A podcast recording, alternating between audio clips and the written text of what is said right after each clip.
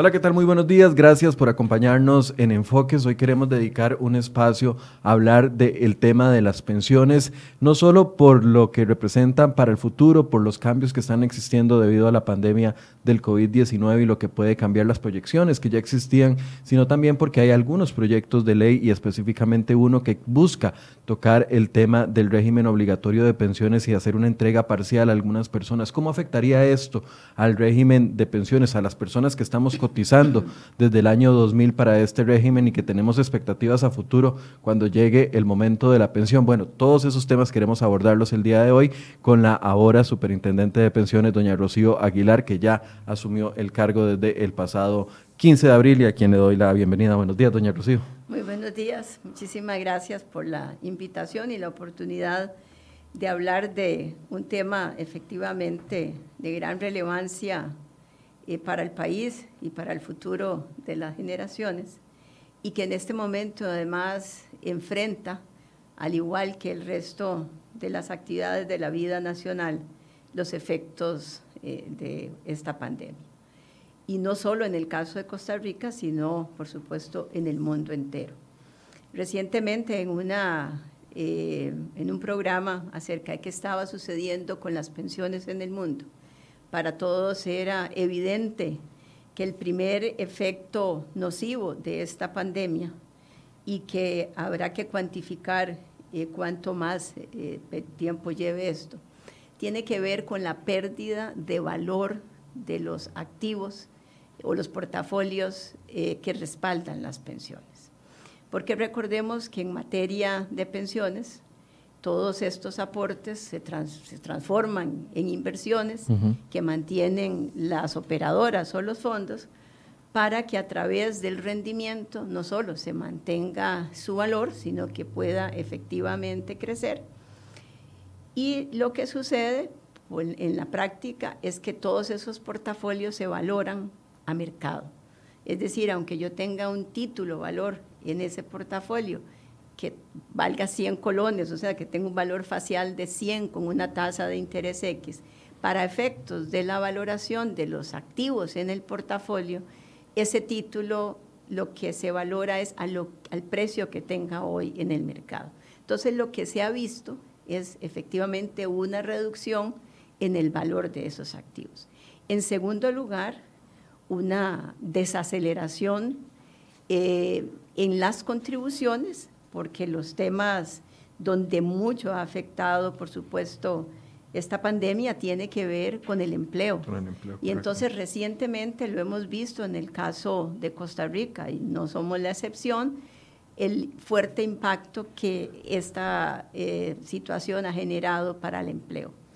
Nosotros que estamos dándole un seguimiento importante al Fondo de Capitalización Laboral, en un plazo relativamente corto hemos visto la salida de más de 110 mil solicitudes o la presentación de más de 110 mil solicitudes para retirar el fondo de capitalización laboral. Y en esas solicitudes es donde se palpa de una, forma, de una mejor forma esa reducción en el empleo. Y corrijo, porque aquí lo que está uno palpando es la reducción del empleo formal. correcto. ¿Verdad? Porque a la par de esto tenemos el otro fenómeno eh, que no es que se está presentando en este momento, sino que el país viene arrastrando ya desde hace varios años, que es el fenómeno de la informalidad.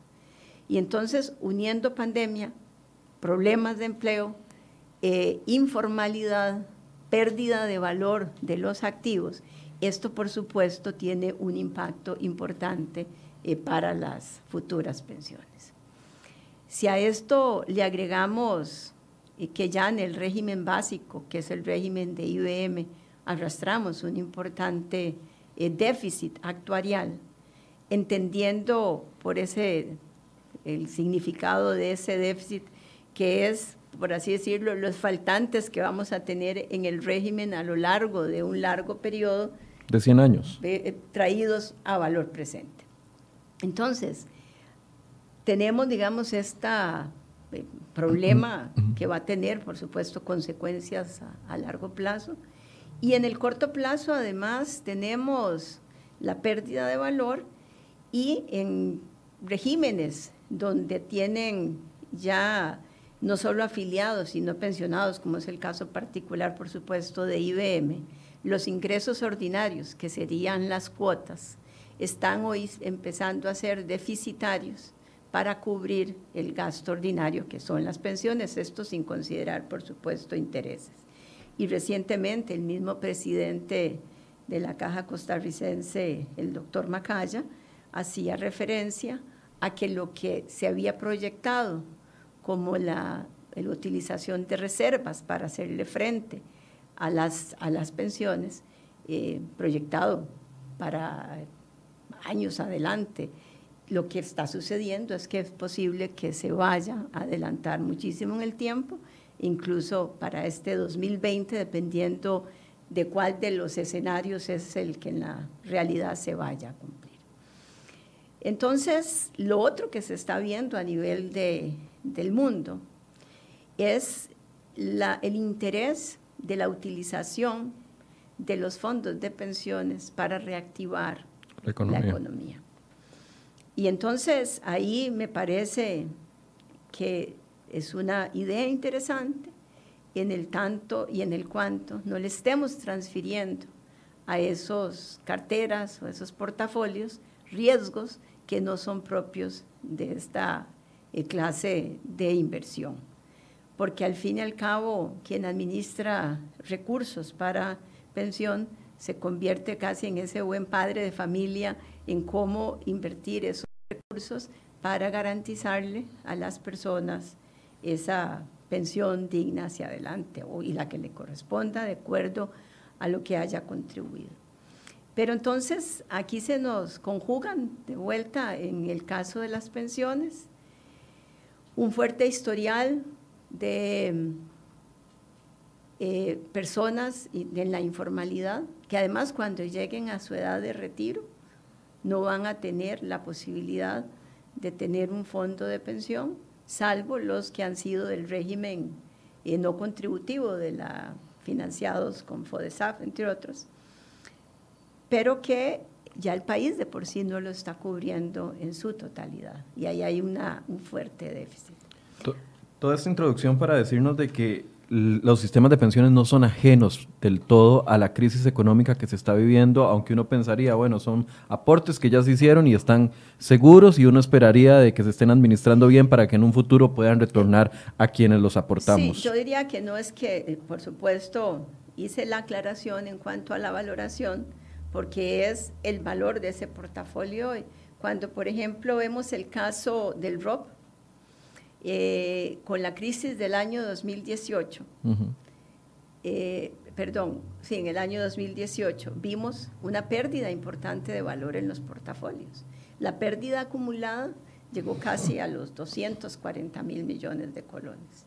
Esa pérdida, después de aprobada la reforma, después de que empezaron a ingresar eh, los impuestos, después de que se recuperó la confianza, prácticamente se logró eh, compensar con plusvalías en el portafolio y en marzo habíamos precisamente llegado al momento en donde esa pérdida de valor ya se había recuperado en su totalidad. Entonces, ahora vamos de vuelta a enfrentar en los siguientes meses, esperemos que sea por un plazo no muy prolongado, de nuevo esa pérdida de valor. Doña Rocío, tal vez la pregunta general, porque ese es un tema también muy técnico, ¿verdad? Y la estructura del sistema de pensiones aquí en el país, de los sistemas de pensiones, han existido muchos debates si es la necesidad o es necesario eventualmente unificarlos todos bajo un mismo régimen del IBM y ahí han saltado quienes han cotizado en sistemas de pensiones distintos y todo. Pero tal vez en la generalidad, la gran pregunta que la gente se hace, o por ejemplo un adulto joven como yo, un adulto eh, como yo, se pregunta, bueno, me faltan 20, 25 años para seguir cotizando, voy a llegar a tener pensión, ¿cuándo la voy a tener? En el país, partiendo de una pregunta tan general, ¿existe la robustez para garantizarnos a los que estamos cotizando ahorita que vamos a obtener algo antes de entrar a ver cuánto de ese algo, verdad? Yo diría que parte de la solución a esa incógnita, el país la trató de resolver desde el año 2000. ¿Cuándo? Eh, decide y que me parece que es la reforma social más importante de, digamos, del presente siglo en ese sentido, eh, de establecer un segundo pilar. Y ese segundo pilar, que es el ROP, era precisamente una oportunidad para que las personas a la edad de retiro pudiesen complementar una pensión que era del régimen básico, en este caso IBM, eh, con una pensión que se iba a ir formando con aportes del mismo trabajador y el empleador. Y entonces, en buena medida, si la pensión se estimaba eh, bajo el régimen básico, que yo lo que iba a recibir, comillas, era el equivalente al 60% de mis últimos salarios, con este segundo pilar, que es el ROP, se pretendía que esa persona efectivamente recibiera un porcentaje mayor. un 20% adicional. Entonces, digamos, ese esfuerzo que tenemos 20 años de estar construyendo, me parece que es el esfuerzo que hay que tratar de preservar. ¿Por qué? Porque si en el régimen básico tenemos ese déficit actuarial, ese déficit habrá que cerrarlo con por lo menos tres medidas. O subimos la edad, o bajamos la contraprestación, o subimos las cuotas, o una mezcla de las anteriores. Y entonces, el subir las cuotas, bueno, ¿cuánto más va a aportar el Estado? ¿Cuánto más va a aportar el trabajador?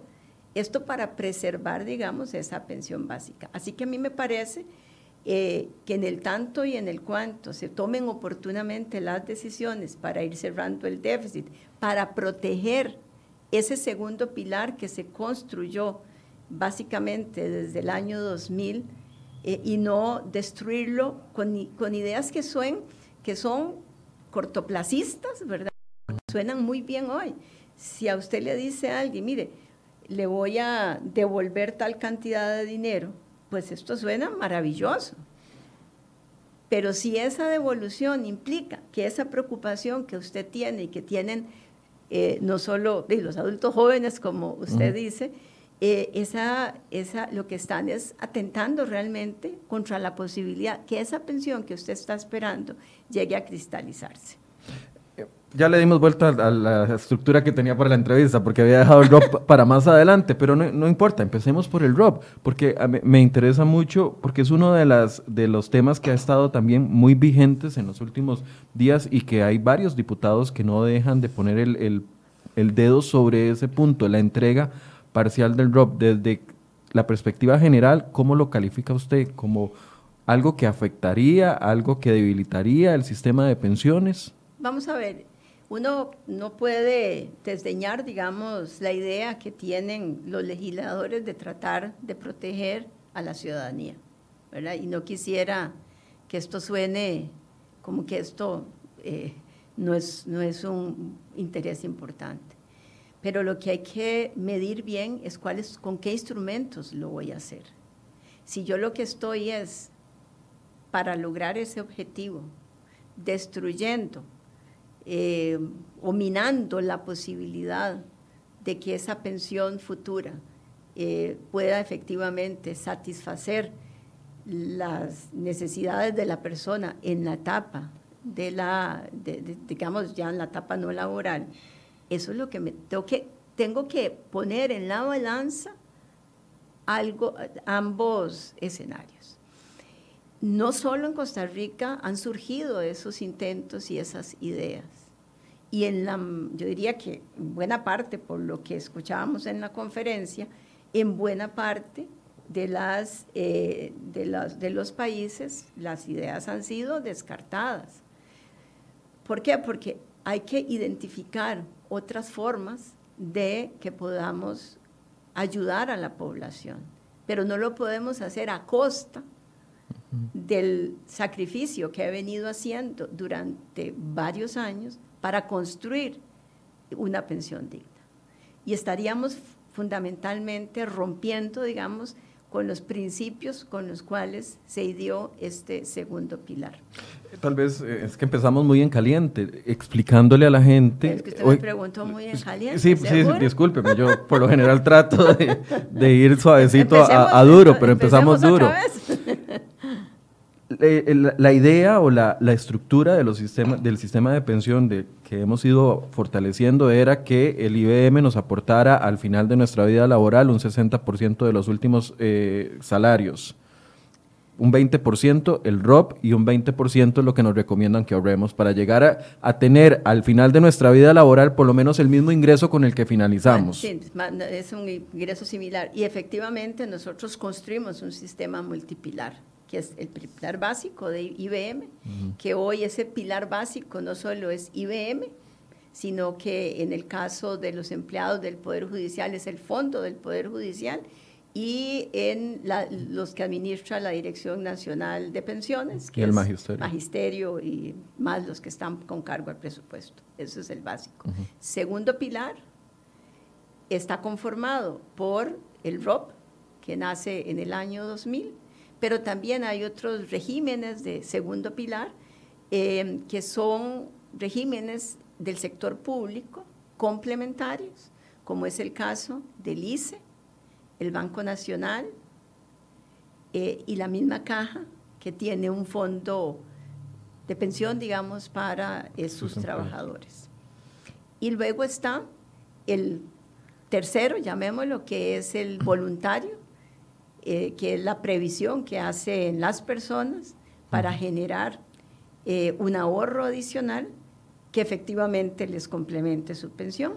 Y por último, el régimen no contributivo, que es básicamente el Estado protegiendo a las personas en estado de necesidad eh, y que ya han llegado a la edad eh, de la pensión, pero que no contribuyeron o no contribuyeron lo suficiente para lograr ese propósito.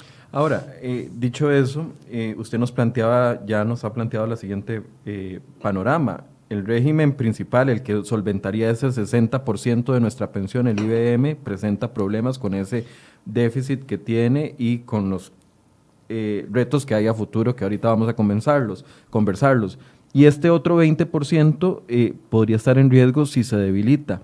¿Cuánto se debilitaría? Porque por un lado uno entiende a las personas que están diciendo, bueno, yo no, yo no voy a, llegar a, a, cumplir mi edad para tener acceso a todo mi ROP yo lo, yo lo, eh, yo lo ahorré, es mío, necesito que me lo den, lo podría invertir. Y recuerdo los ejemplos que han puesto los diputados, que eh, para pagar la casa, etcétera, etcétera.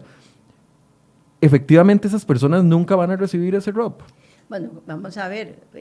Eh, Digo, solo, solo, solo un sector de la población va a llegar a tener el acceso al ROP completo, como los que empezamos a cotizar en el 2000 y otros no. Bueno, es que solo lo van a tener aquellos que construyeron el ahorro a lo largo de un determinado periodo. O sea, es precisamente ese es el carácter de complementario y que nace como requisito número uno de la formalidad, porque hay un aporte de la persona y del, del empleador. La pregunta es, y la discusión que podría uno tener, es si hace sentido que yo desproteja a la persona en ese momento por entregarle parte hoy. ¿Y cuánto, qué parte hoy? Eh, ¿Y a quiénes hoy? Y dependiendo de las decisiones y la mezcla, eso va a tener impacto en la pensión futura. En ese estudio de nivel internacional eh, hay, digamos, análisis que contemplan lo que ellos llaman las vacaciones de aportación, que es decir, usted durante un tiempo no va a aportar, o sea, no lo toca, pero no va a aportar.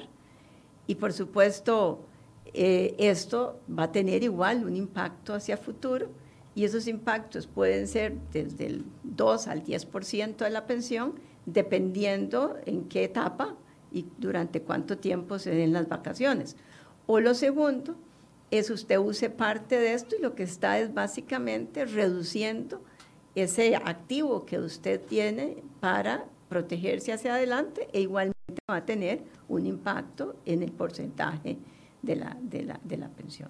Ahora, pero las personas que eh, pudieran estar interesadas en tener acceso al ahorro que tienen en el ROP, tendrán claramente eh, el panorama de que eso va a minar el monto de expectativa que tenía futuro. Es que esa discusión es la no se ha dado. Lo que se ha dado es. Digo, yo puedo pedir, digamos, los 10 millones que tenga ahorita ahorrados, pero después no voy a recibir ese fondo eh, distribuido en, los meses que me, de la expectativa de vida. Es un plano hipotético, ¿verdad?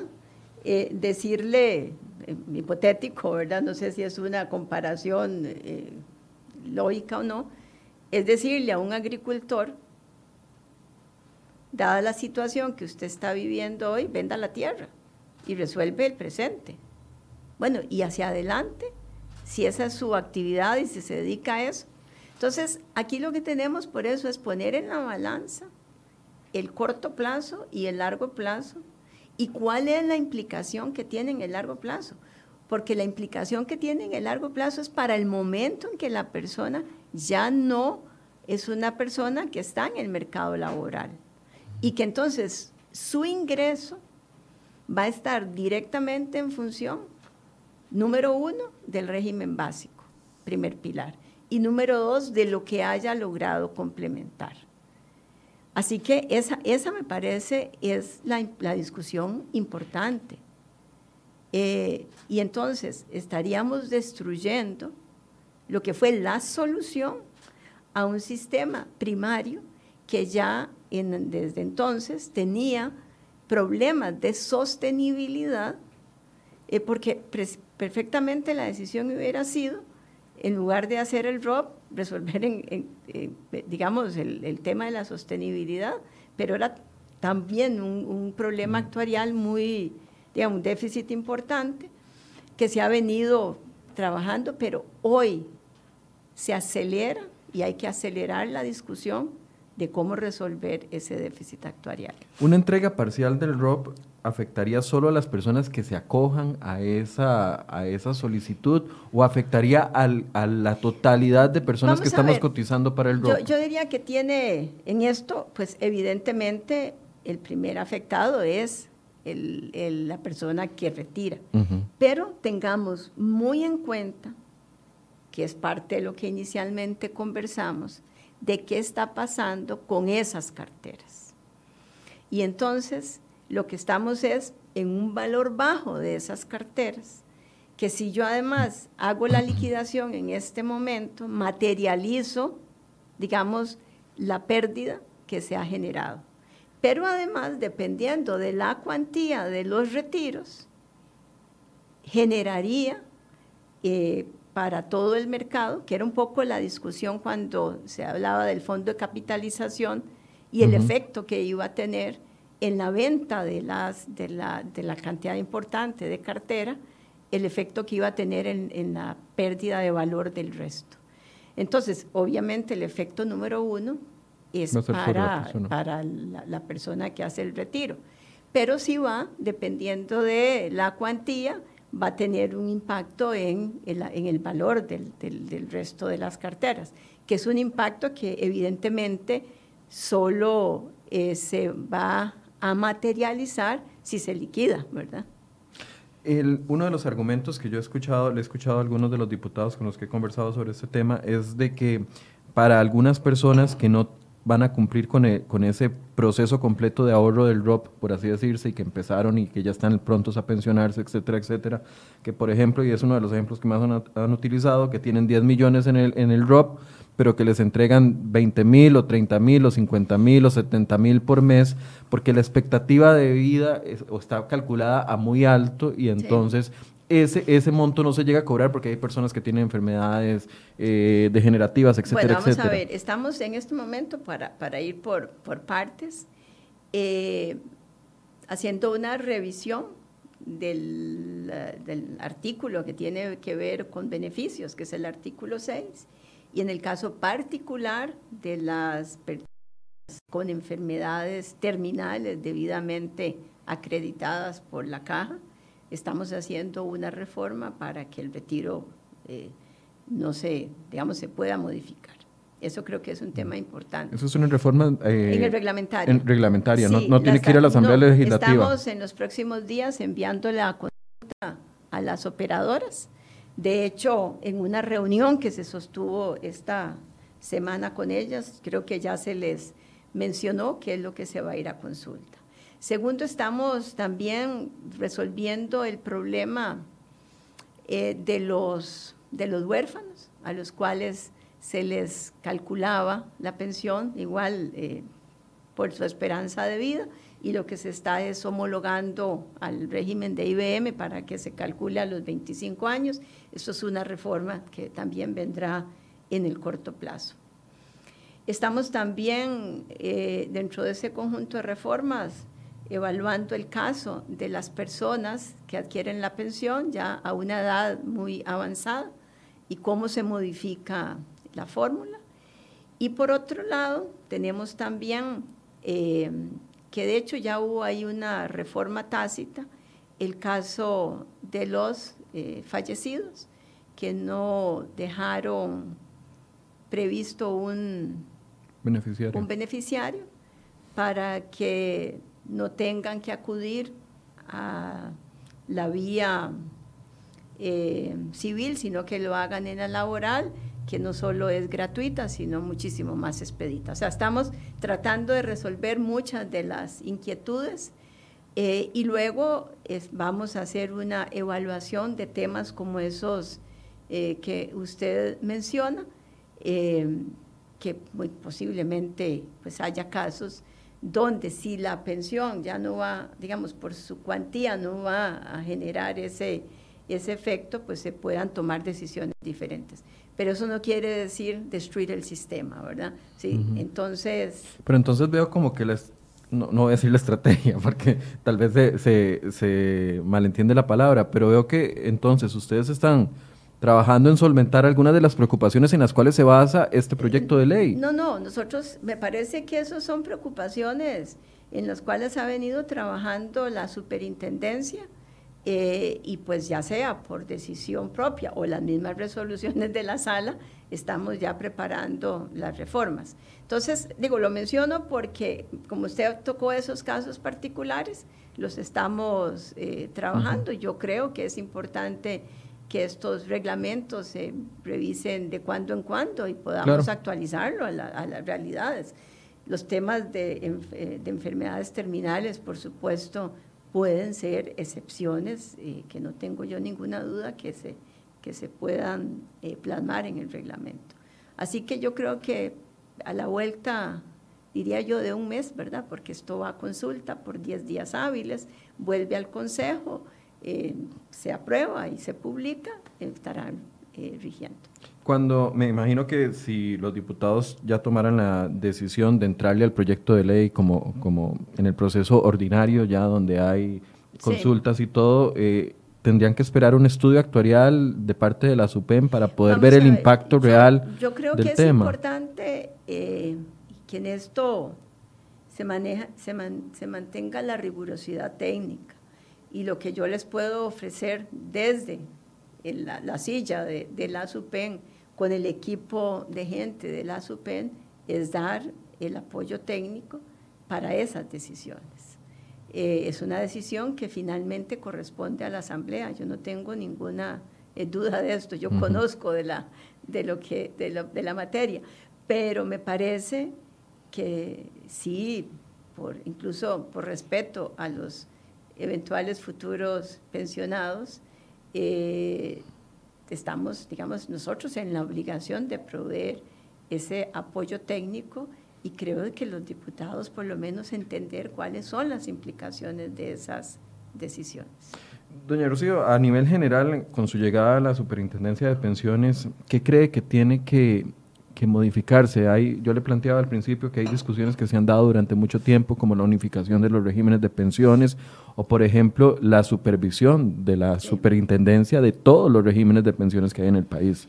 ¿Cómo está el panorama actual y cree usted que debería de cambiar en esos dos puntos? Vamos a ver, en el muy corto plazo, el reto que tenemos es el reto que está vinculado a la entrega del Fondo Capitalización Laboral, que como le explicaba ya a la fecha han salido casi 20 mil millones de colones del Fondo de Capitalización Laboral para atender eh, no solo el cese de, trabajo, que es lo que estaba originalmente previsto, sino la suspensión de la jornada y o la, la reducción en la jornada.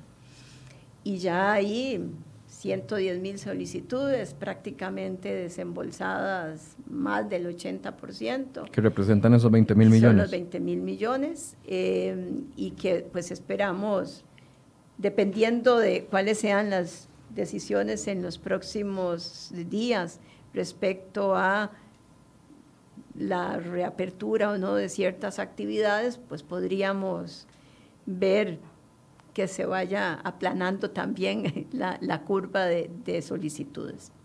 Y hemos dado un seguimiento eh, eh, oportuno, pues verificando sobre todo los impactos en liquidez, eh, movimientos en las carteras, atención de, digamos, denuncias de los ciudadanos, porque al final del día, cuando van a retirar el, el, fondo de capitalización, que si la cédula está vencida, que si es un, eh, un DIMEX, el DIMEX está vencido, que si la persona no tiene una cuenta, ¿verdad?, donde haya que hacer la transferencia. Hay una serie de, cosas y las hemos estado atendiendo. Esto ha demandado una importante, digamos, atención de, la, de, la, de los equipos. En segundo lugar, efectivamente nos adentramos a un conjunto de proyectos de ley, que no solo son los proyectos de ley del de, el ROP, eh, sino otros proyectos de ley alrededor de los temas de pensión, eh, en los cuales también nos estaremos ocupando.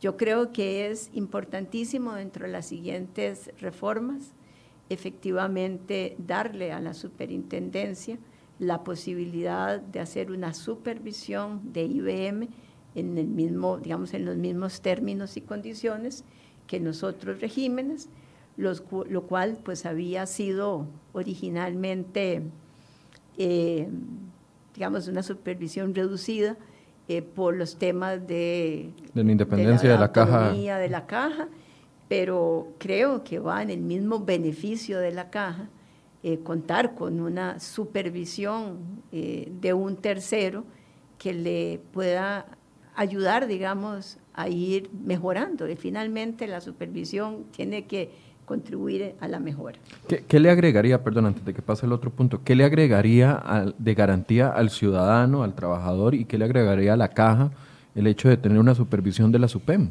Por supuesto que lo que le puede agregar es valor desde todo punto de, de, vista y es básicamente que hoy día hay una serie de decisiones que se pueden tomar o dejar de tomar cualquiera de las dos, ¿verdad? Frente a temas tan complejos como un déficit, actuarial, en donde eh, si no tiene usted una, una supervisión que de alguna forma le ayude a, empujar eh, el avance en la toma de decisiones, eh, o que incluso pueda hacer una muy buena evaluación de los riesgos que hay en el, en el, en el conjunto de, esos, de esas decisiones, de esos activos, eh, por supuesto que le, que le puede ayudar muchísimo, no solo a la institución, sino a los propios pensionados. Después, el país ha venido haciendo también una serie de reformas a lo largo de los años.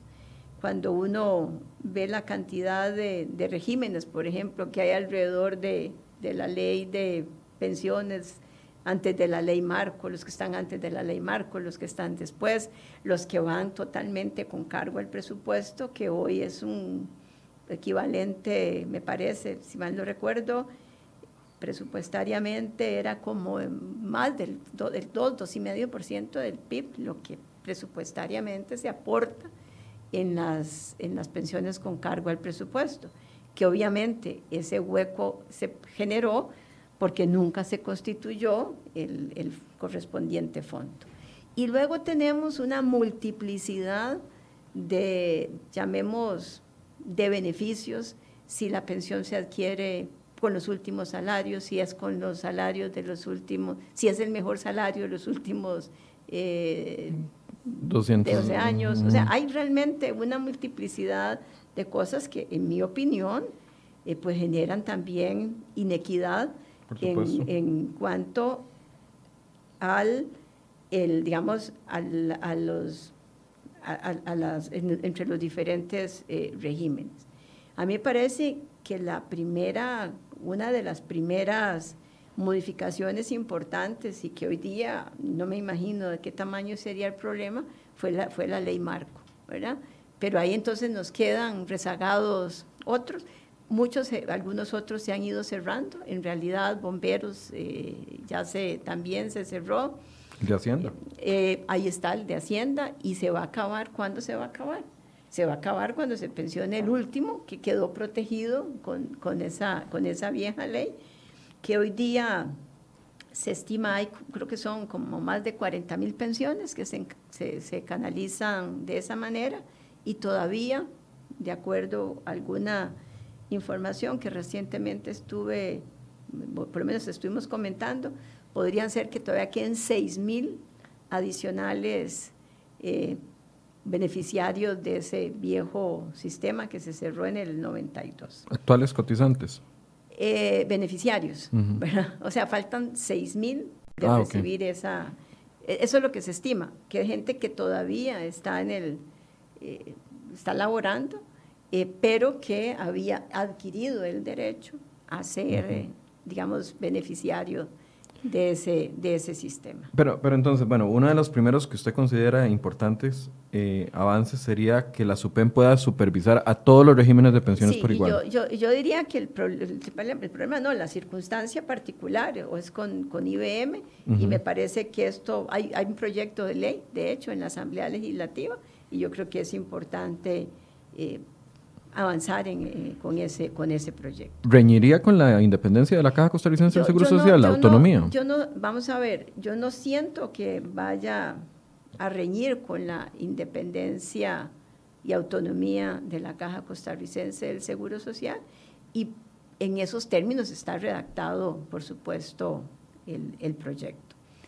Em, y de todas maneras, si en algún momento eh, aprobado un primer debate, ese proyecto, pues alguien sintiera eh, que hay algún tema que riña con la Constitución, estaría un proceso de consulta de constitucionalidad que podría solventar. Me parece que hay un interés superior que es el interés de la, de la supervisión, no la supervisión por sí misma, sino efectivamente para garantizar el cumplimiento de los fines y objetivos de esos regímenes. Claro, yo se lo preguntaba desde el punto de vista del ciudadano porque durante los últimos, no sé, 10, 15 años que he hecho notas de pensiones, siempre está el debate de, dependiendo de qué estudio actuarial, entonces la noticia va en positivo o en negativo. Me refiero, dependemos de los estudios actuariales de cada uno de los sistemas de pensiones para, para analizar, o dependíamos para analizar la, la, solidez de los sistemas de pensiones. Entonces, un día era una cosa y otro día era otra, completamente sí, que distinta. Esa fue la gran discusión que se hizo con los estudios actuariales de la, de la Los argentinos. Lo importante, me parece, y un tema, es que el estudio actuarial del 2018 es de la propia caja. Entonces, es la propia caja la que llega a la conclusión de, que, efectivamente hay un déficit actuarial eh, del equivalente al 3, eh, más del 3% de, del PIB. O sea, no es que un tercero, y yo no estoy de acuerdo con la metodología, me parece que es importante que sea la misma institución la que arriba a esa, a esa conclusión. Me parece que el otro reto que tiene el país, y aquí no no lo menciono digamos desde la perspectiva de la supervisión, tiene que ver con la cobertura, con la cobertura de las pensiones. ¿Por qué? Porque tenemos el régimen básico, o sea, básicamente lo que hemos venido hablando, que es aquel que estaba eh, dentro de la formalidad y que además durante varios años dentro de la formalidad. Bueno, ¿qué vamos a hacer con la población, con ese número importante de la población? Que va a llegar a la edad de pensión y que no tiene el acceso ni a una básica ni a esa complementaria. Y que el país le ha dado respuesta hasta la fecha a través de las, del régimen, no contributivo, que es una pensión, creo que es de 82 mil colones hoy día, pero que no, hemos cubierto a la, a, la, a la población. Entonces, aquí tenés el reto de qué decisiones de política pública se van a tomar para que el país logre, así como hemos universalizado la salud eh, y la educación, pueda universalizar, digamos, en ese sentido la pensión y cumplir con, me parece, garantías o derechos constitucionales de protección del Estado hacia las personas. Ese me parece es un reto importante. Em, luego, entonces, en orden de cosas, protejamos el ROP, e introduzcamos las mejoras que sean necesarias eh, para que cumpla efectivamente sus objetivos. Y si en algo no lo está cumpliendo, pues veamos qué es lo que hay que revisar. Si hay, como mencionamos al principio, ideas alrededor de reactivación de la economía utilizando esos recursos, pues garanticémonos, eso sí, que bajo ninguna circunstancia vamos a hacer incurrir estos recursos en, riesgos eh, mayores. Em, en tercer lugar, el tema de la supervisión que ya eh, tocamos y luego, efectivamente, cómo resolver fiscalmente el tema social, ¿verdad? Porque este tema requiere de recursos y precisamente, y yo se lo puedo decir, con conocimiento. Con algo de conocimiento. de conocimiento, porque alguna vez pasé por ahí que ese realmente es un, es un enorme reto. Doña Rocío, ¿cómo igualar? A ver, yo lo, lo, he planteado y todavía no lo, no lo hemos abordado. Eh, ¿Existe la posibilidad, existiría la posibilidad en corto plazo, de unificar todos los sistemas de pensiones? Yo, yo no veo que exista una posibilidad en el corto plazo y me parece que en orden de cosas, eh, prioridades, hay que, hay que establecer las prioridades. Mm, eh, o sea, la idea de pasar al régimen del Poder Judicial, al IBM, o la idea de pasar... Creo, que, que como primero el del Poder Judicial ya sufrió, digamos, una importante transformación que por lo menos le, le da aire hacia adelante. Ya de la multiplicidad ya nos quedan, como dije, los tres, eh, IBM, eh, Poder Judicial y los maestros. En el caso de los maestros, el problema se dividió, digamos, en dos partes, lo que es ahí ahora, ¿verdad? El, el régimen transitorio y el nuevo régimen, ¿verdad? Y ese nuevo régimen, por lo menos actuarialmente, no está presentando, digamos, usemos el concepto problemas.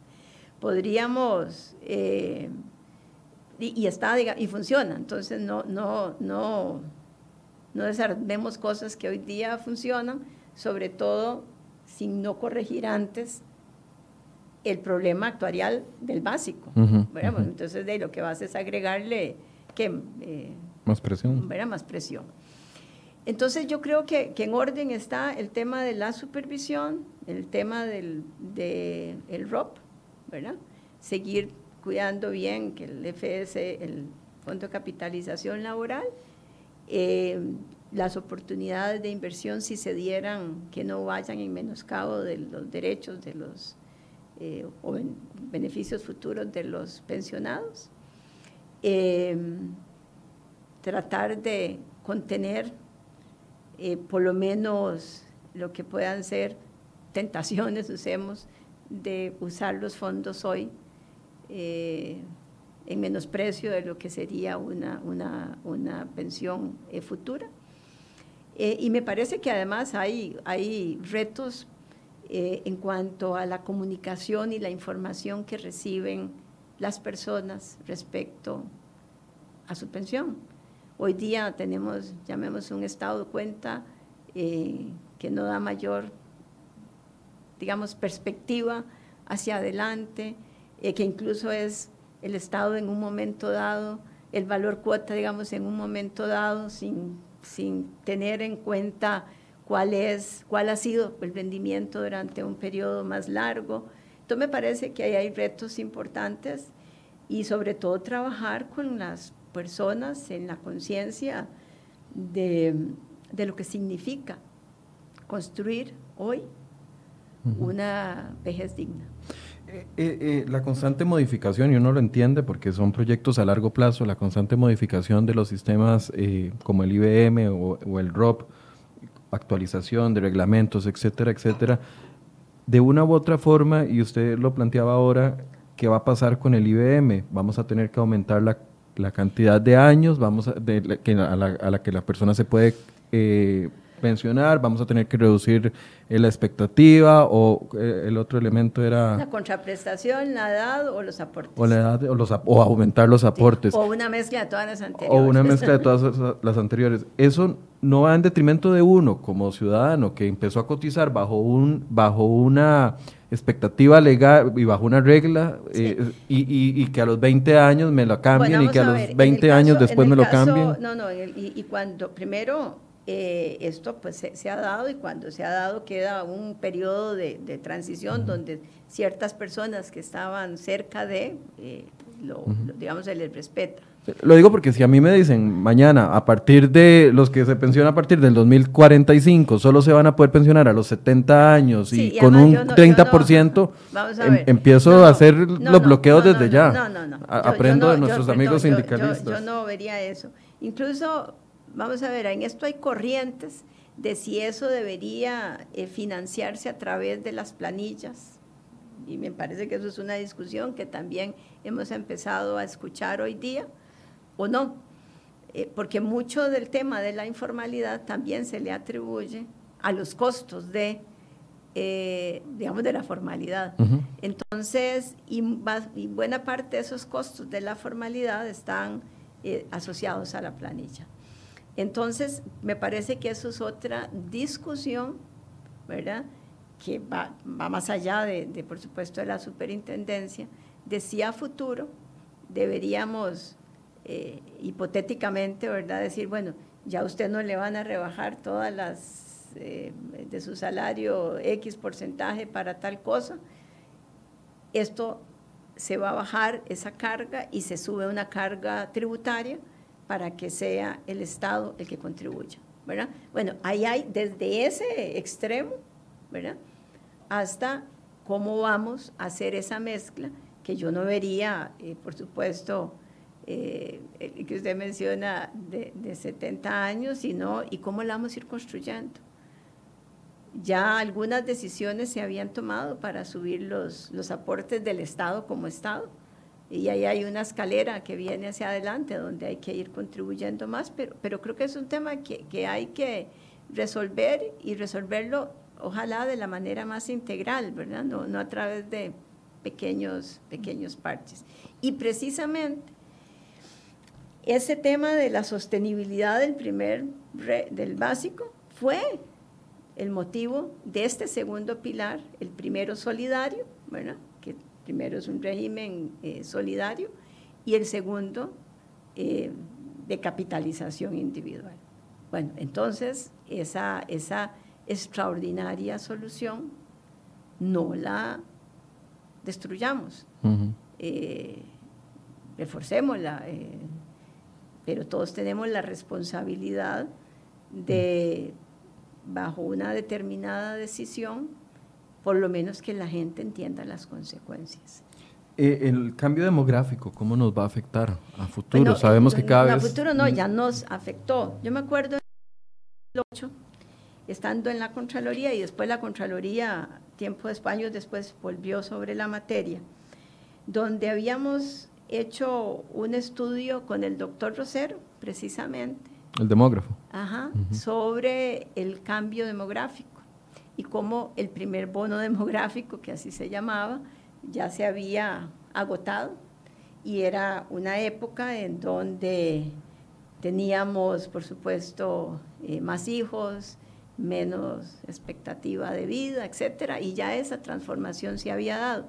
Y se estudió bajo tres, con, con tres sombreros, digamos, o bajo tres pilares, que era el de la salud, cual, la mayor demanda de recursos en salud, no solo porque la gente vivía más años, sino obviamente con enfermedades más complejas, digamos.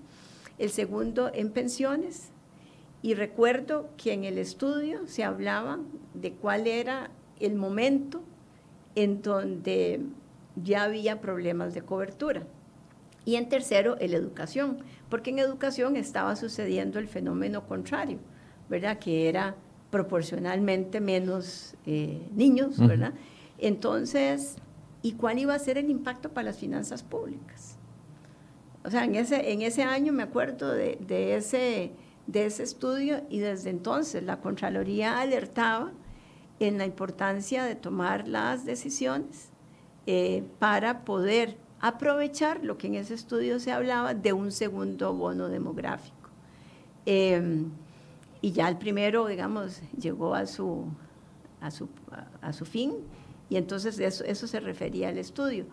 O cómo, o si iba a ser necesario en el futuro, porque ya ahí se había dado la reforma al 8% en educación, eh, se, iba a ser necesario parte de ese 8 con una menor, digamos, eh, demanda eh, proporcionalmente, usar parte de eso para eh, solventar las, los, los déficits que se generaban tanto en salud como en pensiones.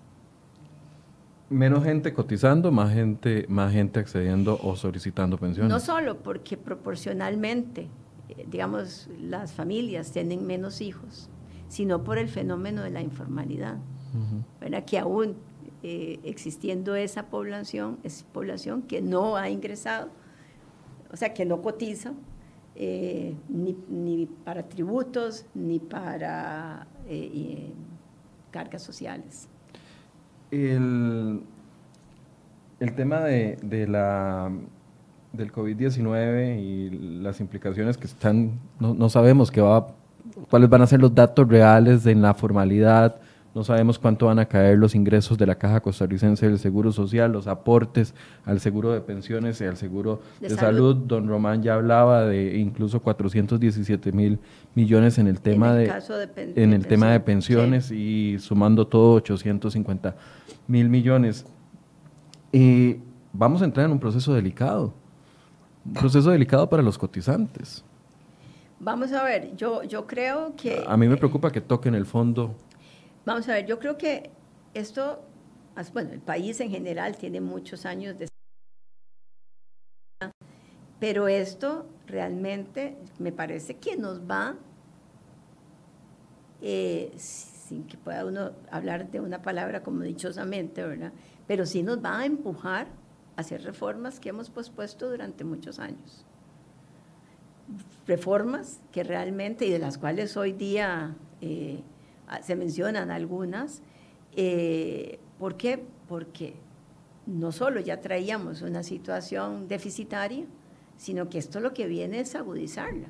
Cuando usted escucha al ministro de Hacienda eh, proyectando lo que puede ser un eventual déficit del año 20, ¿verdad? respecto a lo que originalmente se había previsto, bueno, ese, ese déficit eh, va a implicar más deuda, más deuda va a implicar menor posibilidad de que el Estado utilice los recursos para los fines para los que están previstos, llámese educación, salud, transporte, etc. Entonces me parece que ahí hay un problema. El otro problema es que esta informalidad y estos menores ingresos afectan al sector social porque los recursos, muchos de los recursos que recibe el propio IMAS, ¿de dónde vienen? De la planilla. Y en momentos donde son más importantes esos recursos, hoy día nos, digamos, no se están dando. El mismo Juan Luis nos decía que esperaba hasta 50 mil millones menos en este presupuesto de este año. También nos lleva a la siguiente discusión. Bueno, ¿cuánto podríamos contribuir a resolver el problema si no tuviésemos un sector social tan fragmentado? ¿verdad? Porque mucho de la fragmentación lo que implica son costos innecesarios. Bueno, pero tenemos del proyecto Cerrar de Don Otón, ¿verdad? Que se habló hace, no sé, cuatro, años, cuatro, años, ¿verdad? Que puede ser que no sea el proyecto ideal. Bueno, entonces veamos a ver cuál es el, el ideal. El compromiso que estaba en la ruta de consolidación de dos proyectos importantes, empleo público y reordenamiento del Estado. Y eso estaba previsto no por COVID, es que eso era necesario efectivamente para lograr la sostenibilidad eh, de las finanzas públicas. El gran cambio a nivel del mundo, a nivel global, que esta pandemia va a generar en mercados, eh, en, mercados de exportación, eh, y cuáles van a ser esas implicaciones. Entonces, yo creo que esto nos está realmente invitando amablemente a, que esas, esos temas que tienen que ver más con la competitividad del país, con la sostenibilidad de las finanzas, que tienen que ver con la mejora en la educación, eh, no porque tenga más recursos, sino en los impactos y en la calidad de la educación, los vamos a tener que abordar. Es decir, o por las buenas o por el COVID. bueno, eso es una, así es. Y, yo sí he de reconocer dos cosas. Dichosamente hay un Congreso que hoy día tiene la capacidad de acuerdos eh, para, para, para, digamos, cosas se, se puedan hacer una realidad. Esa agenda, ese próximo ingreso del país a la OCDE, en buena medida se debe pues, no solo al esfuerzo, por supuesto, de años del Ejecutivo, sino a la capacidad de la Asamblea de haber pasado una serie de proyectos, es, creo que eran 11, proyectos, en un, en, un, periodo relativamente corto, eh, en, en, áreas que no nos hubiéramos imaginado que iba a ser al final posible, ¿verdad? Como seguro de depósitos y resolución bancaria, por ejemplo. Bueno, eso, eso finalmente eh, se logró. Eh, pareciera que hoy, a diferencia de años atrás, no hay problema que los diputados se pongan de acuerdo con, un tema. Antes parecía que si se ponían de acuerdo con algo, tenían que estar de acuerdo en todo. Hoy día uno se pone de acuerdo con los otros y al día siguiente están en desacuerdo con el segundo proyecto y eso se puede, no, no, no, no genera ningún problema.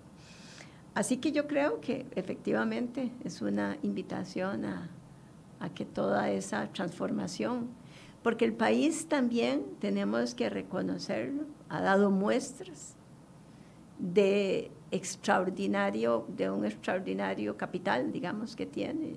Lo, hemos visto en el campo de la extraordinario capital, refiriéndome esto al tema ambiental, al tema de la, de la salud, eh, a, los, a, cómo se ha administrado, cómo se han logrado poner de acuerdo instituciones, ¿verdad?, para en tiempos muy cortos hacer cosas. El caso famoso de la conversión del hospital, ¿verdad? Usted imagínese nada más ese proyecto en tiempos de no COVID, ¿verdad? O sea, eso no se hubiera logrado hacer en menos de tres años. Entonces, ¿cómo rescatamos de esta situación que está enfrentando el país todos esos valores, digamos, que logramos eh, sacar de la, de la institucionalidad, de las empresas, de las personas, eh, para efectivamente adentrarnos en ese proceso de transformación.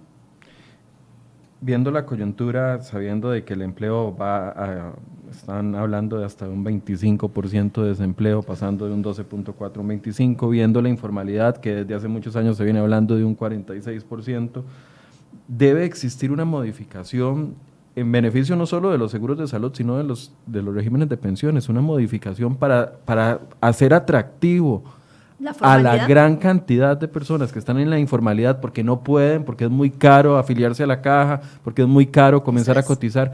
Debe haber un plan agresivo para una vez pasada la pandemia poder atraer a toda esa gente y que no se nos caiga el sistema de salud por un lado y el sistema de pensiones por otro. Y, y, cómo se llama? Y eso tiene que iniciar el día después, pero tiene que estar construyéndose ya. Si no es que después vamos a sentarnos a ver cómo lo hacemos. Yo creo que en este momento eso se tiene que estar construyendo y yo esperaría que se esté construyendo. Eh, porque en términos de años, lo que esto nos va, digamos, a atrasar, para usar el, en, la, en, la, ruta que llevábamos, yo diría que por lo menos va de dos a tres años y dependiendo de cuál sea, la, digamos, porque esto no se ha acabado y, tiene además la característica de que es incierto. O sea, no está usted frente a un fenómeno que dice, bueno, aquí, de aquí a septiembre no, no sabe, después si puede recrudecer. O sea, ahí realmente la incertidumbre me parece ronda alrededor de todo esto, pero hay que estar construyendo ya esa, esas acciones que voy a emprender al día siguiente. Veamos los costos importantes que ha generado la informalidad. El primer costo, no, no digo que es el único, pero el primer costo está que ese fondo de capitalización laboral al que tenían derecho las personas en el caso de que cesara su trabajo, toda esa gente no lo tiene porque, porque no lo ha construido. Así como el efecto inmediato, así como esos 110 mil afiliados pudieron ir a tener acceso a esos recursos que están diseñados precisamente para poder solventar eso. No sé cuántos... Eh, otro tanto, por mínimo otro tanto. triple seguro. Bueno, así es, porque si se habla de 400 mil y hay 100 mil, y hay 300 mil, ¿verdad? No quisiera decir cifras que, que no, eh, que, no, que no las tengo aquí a mano, pero, pero ese, ese, ese es el primer costo. El segundo costo, obviamente, tiene que ver en ese hueco que hemos ido generando en, en los diferentes eh, regímenes. Entonces, yo, creo que sí, efectivamente, esa ruta es parte de lo que deberíamos en los próximos días eh, saber por dónde vamos a caminar y a dónde queremos llegar y con qué, cuáles van a ser los principios, digamos, rectores en cuanto a solidaridad, eh, cobertura, calidad de vida, eh, tema pensiones, el tema social, educación. Así que hay ahí, me parece, un extraordinario eh, reto para el país de que en este momento se le juntaron esas circunstancias para la toma de decisiones. Aprovechar, me parece, la coyuntura de una asamblea que me parece tiene la capacidad para construirlo que políticamente tiene que construir en estos dos años porque viene campaña electoral, tienen que sacar adelante. Sí, bueno, yo diría que independientemente de campaña o no. Sí, pero usted sabe que la gente quiere lucirse previo a la campaña electoral. yo, yo, no lo dije, pero... no, yo, no, yo nada más dije que usted lo sabe, no que lo haya dicho. Pero aprovechar esa coyuntura. Dos, dos, preguntas para finalizar. Uno, ¿usted estaría de acuerdo en la unificación de todos los eh, supervisores del Estado, de todas las superintendencias? Bueno, vamos a ver, uno podría estudiar eh, primero cuál es el propósito, ¿verdad? Si es un propósito meramente fiscal o realmente hay eh, la posibilidad de diseñar un sistema que de manera integral nos dé, digamos, una mejor proyección. Son sistemas que se han usado en diferentes países, digamos, yo recuerdo el caso de Colombia en particular, en mi breve paso por la, de por la SUGEF, antes de asumir Hacienda, eh, ellos evolucionaron hacia, hacia una integración de, la, de las superintendencias, teniendo obviamente el resto de, áreas, pero, pero creo que el tema pasa además porque había también un mercado de capitales muchísimo más, bueno, tenían un mercado de capitales eh, muy desarrollado y otras características. Y hay, me parece, los dos modelos. Hay modelos que lo reúnen todo, como este que mencionamos, o hay algunos que reúnen, digamos, en dos, eh, se mantienen en dos grupos. Creo que eso es un tema que eventualmente podría estudiarse y el CONACIF podría eh, considerarlo.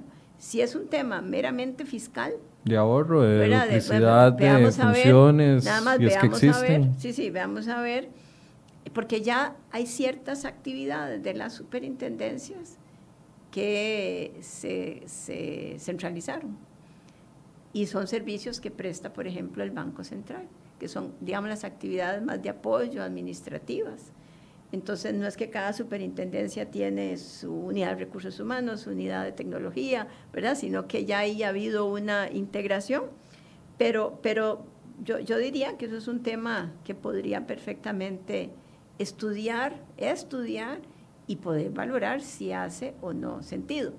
Si fuera únicamente un tema fiscal, ¿verdad? De, entonces, en lugar de tener cuatro superintendentes con cuatro intendentes, que no todo, que en realidad solo hay dos intendentes, lo, tiene Valores y, y su jefe, ni pensiones ni seguros lo tiene.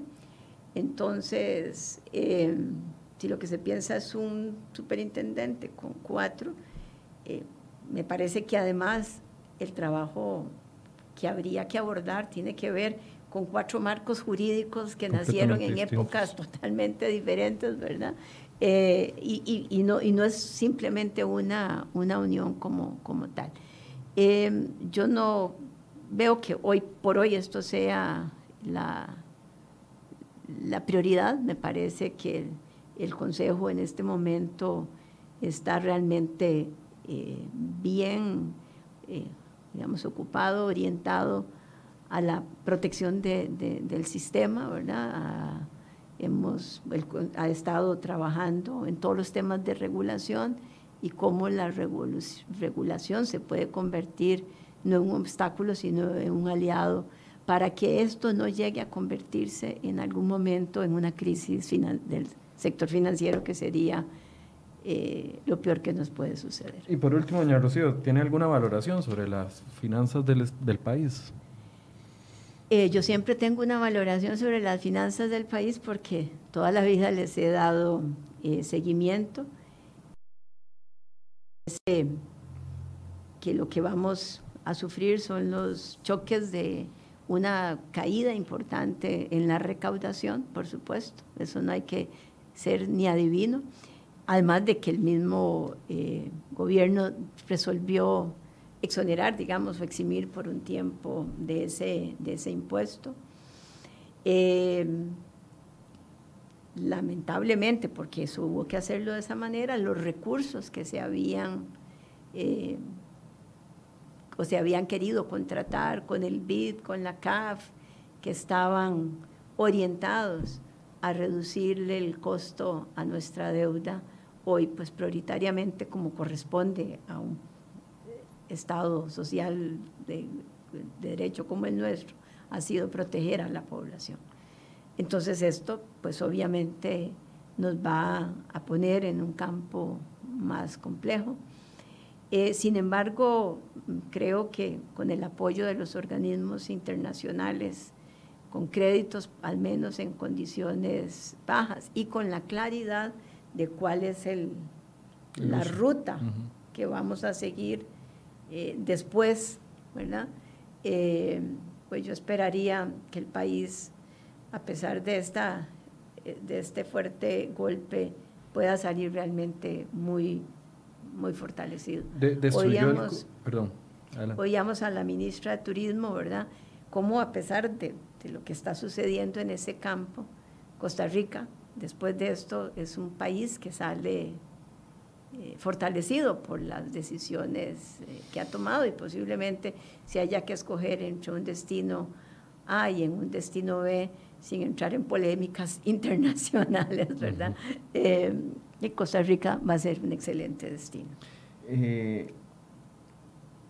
se destruye el COVID los esfuerzos fiscales que se habían logrado tras la aprobación hubiese sido peor si nos hubiera agarrado sin una aprobación de reforma fiscal? Por supuesto que hubiera sido el peor de los, de los escenarios, ¿verdad? Como decimos, ahí teníamos un paciente moribundo, lo sacamos de cuidados intensivos y cuando sale del hospital, el COVID lo atropelló un carro más o menos, ¿verdad?